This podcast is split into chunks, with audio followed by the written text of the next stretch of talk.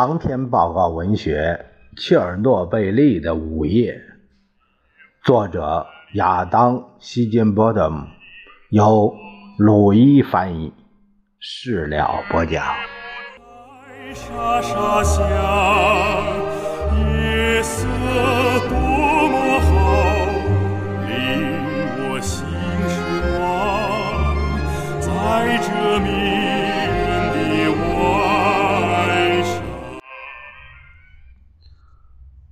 四月二十六日，星期六凌晨一点二十八分，地点在第二民兵消防站。凌晨一点二十五分刚过，一束火舌高达一百五十米，闪着红彩的紫色烈焰，从切尔诺贝利电站刷着棒棒糖条纹的通风烟囱周围腾空而起。第二民兵消防站的警铃随即响了起来。电话调度员的房间里有数百个红色报警灯泡，每个灯泡代表一间切尔诺贝利电站综合体内房间的状态主控板。突然间，从上到下全部点亮。第三班次的十四名消防队员。许多人已经在待命室的床上迷糊着了，直到一声巨响，令消防站的窗户和地板都晃动起来，才把他们惊醒。当紧急警报拉响时，他们已经穿上靴子，跑到消防站前方混凝土浇成的回车场上。在那里，消防站的三辆消防车一直处于待命状态，钥匙就插在点火器上。他们听见调度员喊着：“核电厂发生火灾！”再抬头看，一朵巨大的蘑菇云从不到五百米远，开车只要两三分钟的三号机组和四号机组上方冉冉升起。普拉维克中尉下令出发，红白相间的大型 ZIL 消防车一辆接着一辆驶离回车场。二十四岁的亚历山大·彼得罗夫斯基中士是这个班次里第二个年轻的成员。他来不及找自己的头盔，只好抓过普拉维克的军帽，凑合戴上。这时候是一点二十八分。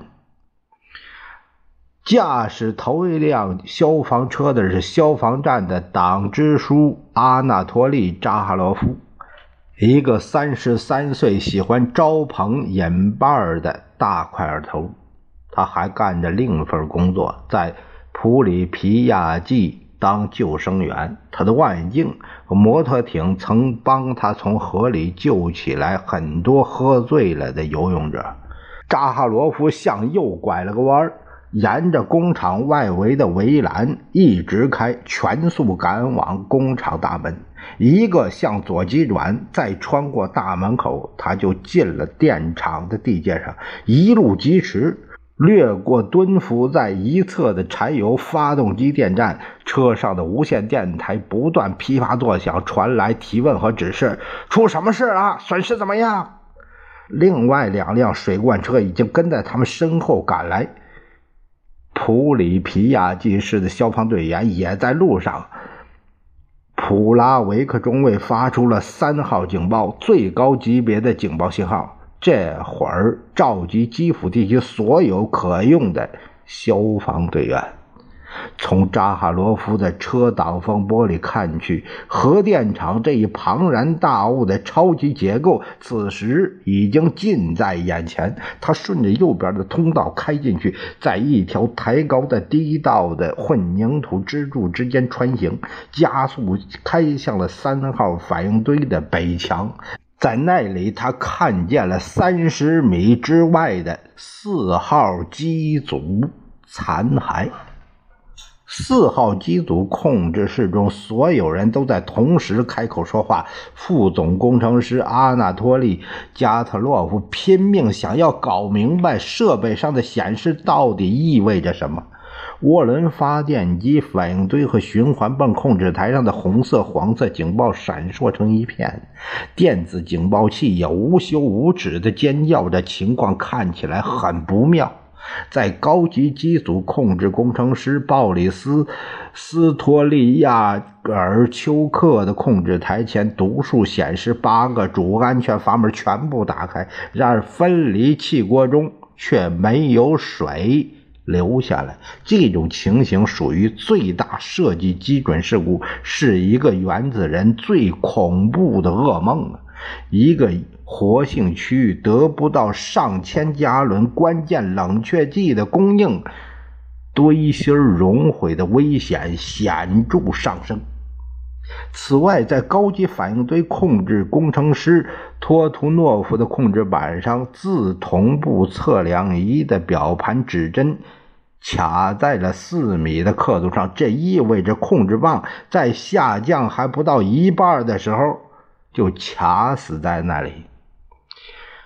托图诺夫已经将控制棒从电磁离合器上松开，让他们在重力作用下沉到位，但不知为什么还没有令反应堆停堆，他们就停在中途。显示堆芯活性的反应性测定仪上的灰色 LED。读数时高时低，那里肯定还在发生着些什么，但加特洛夫和他身边的技术人员已经无法控制。绝望中，加特洛夫转向为了观察测试而在当晚来上班的两位实习反应堆控制工程师维克托·普罗斯库里亚科夫和亚历山大·库德里。亚夫采夫下令让他们手动完成紧急停堆。他告诉他们前往反应堆大厅，用手把控制棒插进堆芯。两人听命而去。但就在他们离开房间后，加特洛夫意识到了自己的错误。如果控制棒无法靠自身重力下降，那么也就不可能以手动方式令其移动。他跑到走廊，想把两个实习工程师叫回来，但他们已经消失在四号机组大厅和楼梯井中弥漫的烟雾和蒸汽之中。回到控制室，加特洛夫。接过了指挥权，他下令给班组长亚历山大·阿基莫夫遣散所有仍在岗位上的非必要员工，其中包括已经按下 AZ- 杠五紧急停堆按钮的高级反应堆控制工程师列昂尼德·托图诺夫。然后他让。阿基莫夫启动紧急冷却泵和排烟扇，并下令打开冷却剂管道阀门和闸门。小伙子们，咱们得把水弄进反应堆里去。楼上正十二点五标记位置，没有窗户的高级工程师办公室里，亚历山大·谢夫琴科被一片灰尘、蒸汽和灰暗所吞没。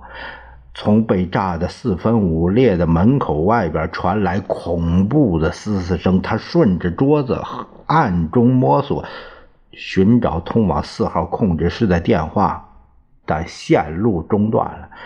随后，三号控制室有人打电话发来指示，马上抬担架过来。谢普琴科找到一副担架，跑下楼，到了。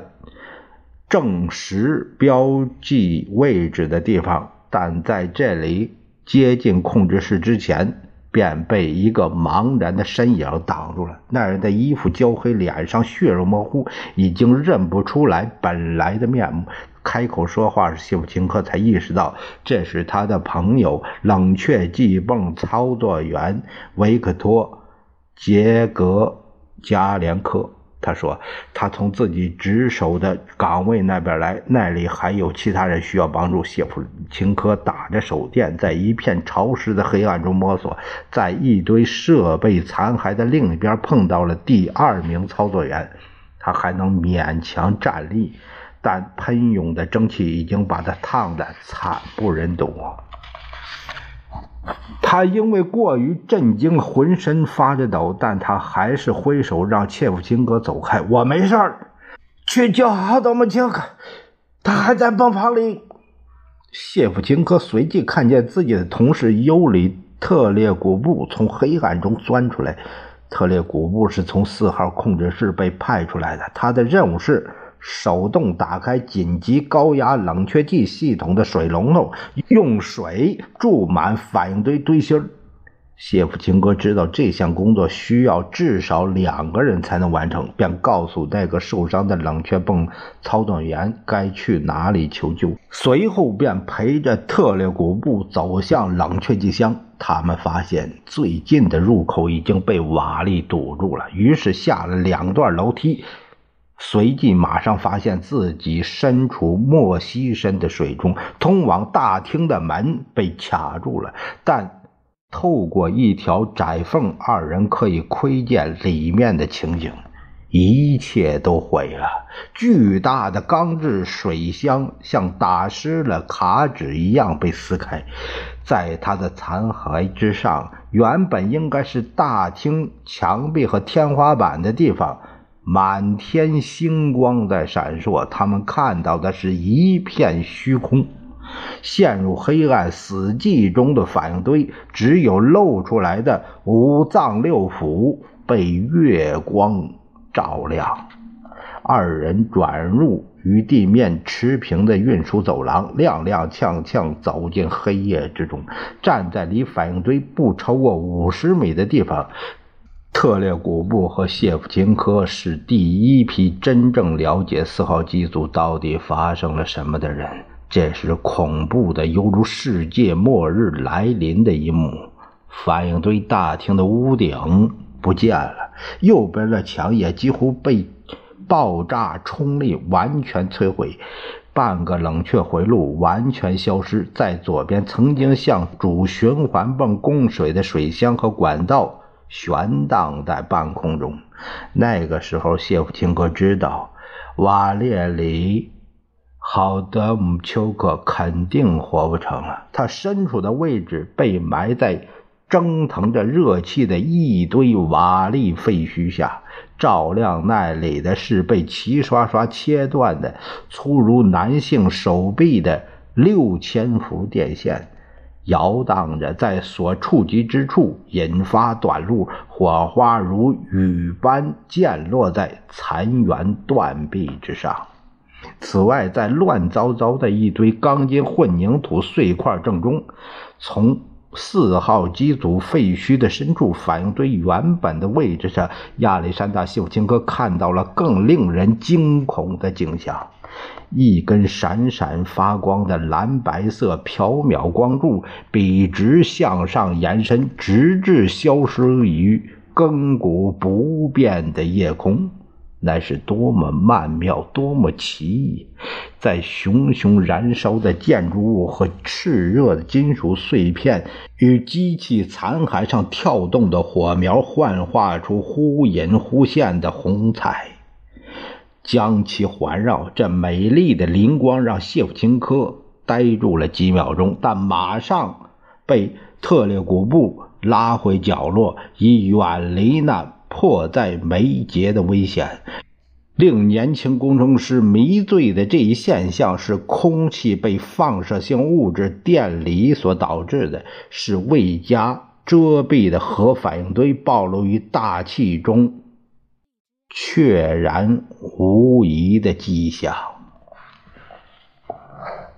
当第二消防站的三辆消防车在四号反应堆旁边。排成战斗队形的时候，一位核电厂的消防员跑过来迎接他们。他目睹爆炸经过，发出了警报。阿纳托利·扎哈罗夫从驾驶上跳下来，四处打量。地面上到处是散落的石墨气块，一些闪着红热的火光。扎哈罗夫曾经在内部看见过反应堆建造的过程，清楚的知道那是什么东西。这什么玩意儿？小伙子们，这是反应堆的肠子、肚子。如果咱们能活到明天早上，就能长生不死了。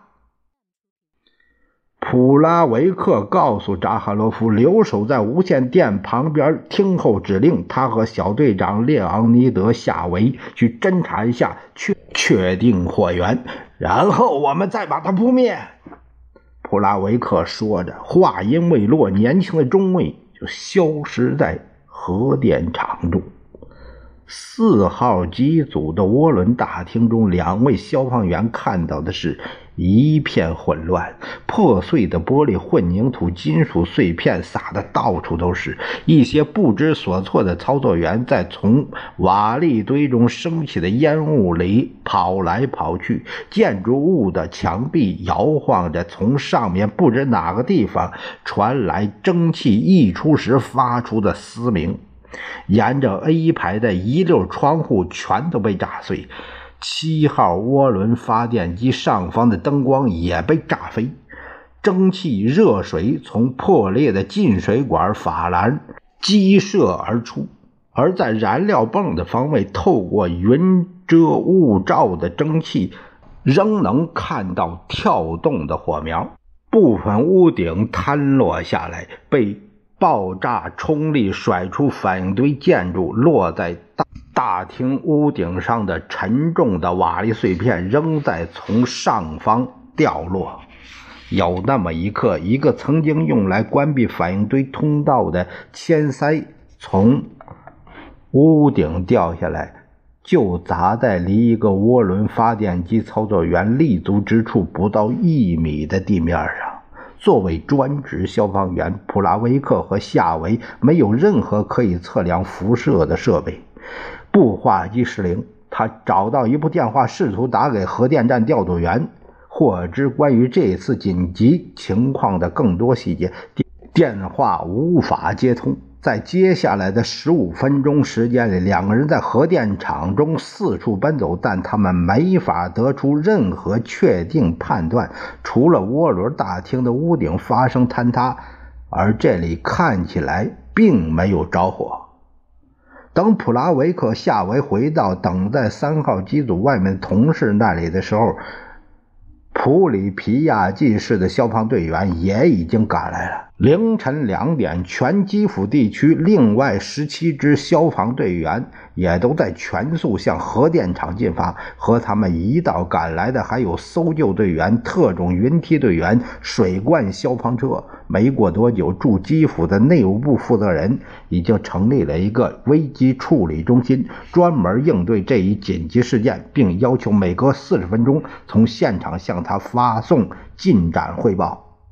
在与普里皮亚季警察局一街之隔的公寓里，喝了一晚上大酒之后，第二民兵消防站第一班次负责人彼得·赫梅利正准备上船睡觉，门铃响了起来。来人是站里的司机拉琴科。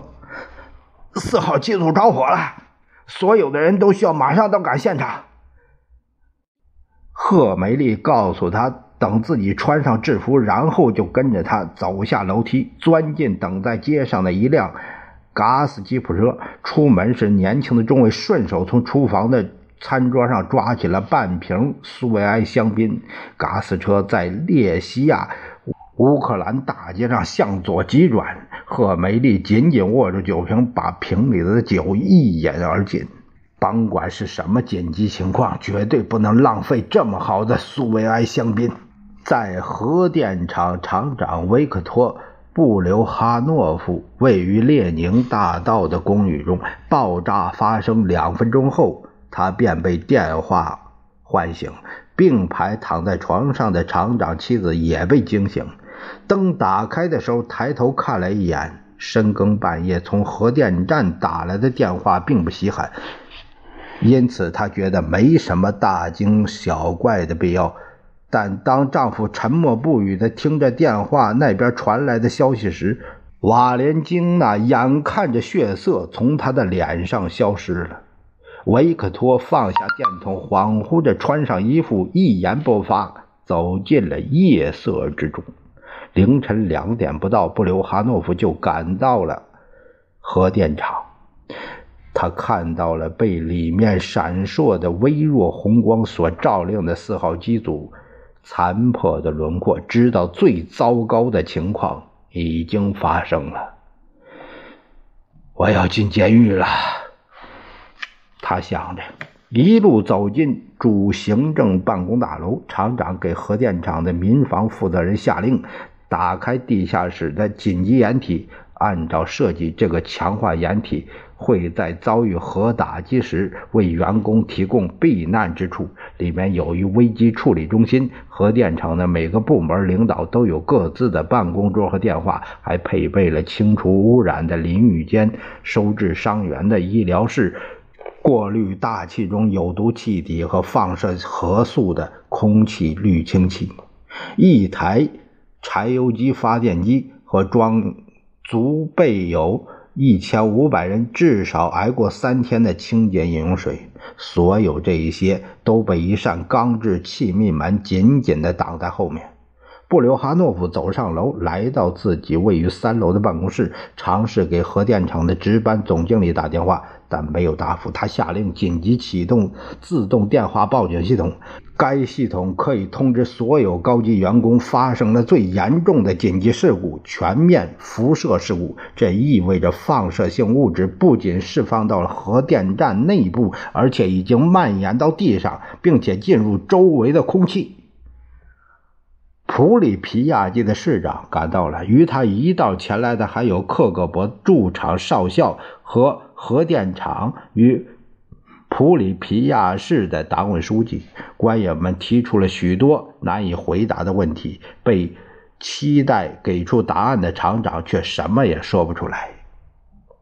地下掩体是一个又窄又长的空间，屋顶很低。里面摆满了桌子、椅子，被电话警报召集而来的电厂各部门领导很快各就各位。布留哈诺夫坐在紧挨着大门右边的椅子上，他的办公桌上安装了好几部电话，还有一个小型的控制板。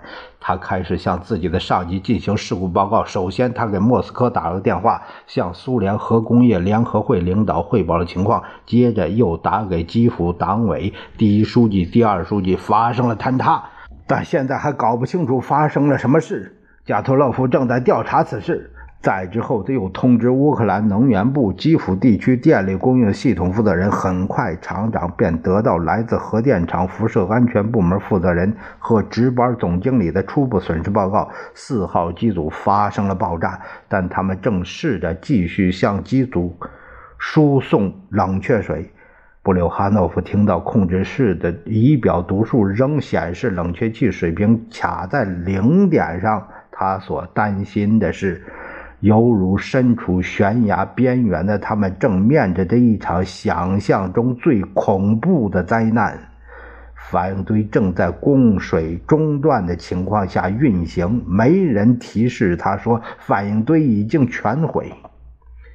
掩体里很快就进来三四十个人，通风扇嗡嗡作响，整个空间一片混乱，犹如魔窟。十几台电话同时在通话中此起彼伏的声音，在强化混凝土的墙壁间形成嘈杂的共振。那是核电站的各部门领导在打给自己的下属，所有通话的焦点都是确保水供应。把水泵到四号反应堆的堆芯儿。守在门口办公桌前的布哈留诺夫看上去仍在震惊之中。向来精明强干的他，此刻陷入了极度沮丧的恍惚之中，动作慢吞吞的，十分僵硬。从外部目睹了四号机组损毁的恐怖景象之后，亚历山大·谢夫钦科和尤里特列古布跑回核电厂报告他们所见到的一切。但在赶到控制室前，他们被谢夫钦科的顶头上司、反应堆工段值班负责人瓦列里·普列沃茨钦科拦住了。和他在一起的是那两个被副总工程师加特洛夫帮去手动降下反应堆控制棒的实习工程师。在普列沃茨钦科说起他们接受的任务时，谢夫钦科试着告诉他们，这项任务已经没有意义了。控制棒实际上整个反应堆已经不存在了。但普列沃茨钦科坚持要去。他说：“谢夫钦科刚刚只是从下部检查了反应堆，他们需要从上方评估损失。”于是特列古部继续前往控制室，而谢夫钦科答应帮忙寻找前往反应堆大厅的通道。命令就是命令。此外，谢夫钦科是唯一有手电筒的人。四个人沿着楼梯从正十二标记位置爬到了正三十五标记位置。当他们在坍塌的墙壁和扭曲的机械残骸形成的迷宫中摸索前行时，谢夫钦科走在最后一个，直到众人来到反应堆大厅的巨型气密门前。用钢铁制成内充混凝土的这扇大门重达数吨，但。用来它来保持打开状态的转动曲柄装置，却在爆炸中被摧毁了。如果他们走进大厅，而门在身后关上的话，所有的人都将困在里面。于是谢普钦科答应留守在外面。他用肩膀顶住大门，用尽全身力气使其保持打开的状态。而他们三个同事跨进了门槛。里面的空间并不大。普列沃茨钦科站在一个窄窄的横梁上，拿着谢夫钦科的手电筒在黑暗中扫来扫去。黄色的手电筒照到了叶莲娜的轮廓。这个巨大的钢铁圆盘斜悬在半空中，而反应堆坑式的边缘支撑其平衡。数百根从中穿过的细蒸气管已经被齐齐的剪断，乱糟糟的一团，就像一个丑娃娃的头发。控制棒早就不见了。当他们向下打量那个被融化的大坑时，三个人惊恐地意识到，他们正在注视着一个活性区域——反应堆喷着火的喉咙。普利沃茨钦科、普洛斯库里亚科夫和库德里亚夫采夫在横梁上停留的时间与谢夫琴科顶住门的时间一样长，最多也就一分钟。但即便如此，也已经太久了。三个人全都在几秒钟的时间里受到了致死剂量的辐射。虽然看见他的三个同事一脸震惊，步履蹒跚地走进走廊，谢夫钦科还是想自己看个究竟。但曾经在核潜艇部队服役多年的普利沃茨钦科深知发生了什么，把这个年轻人推到了一边，大门重重地关上了。没什么好看的了，我们走吧。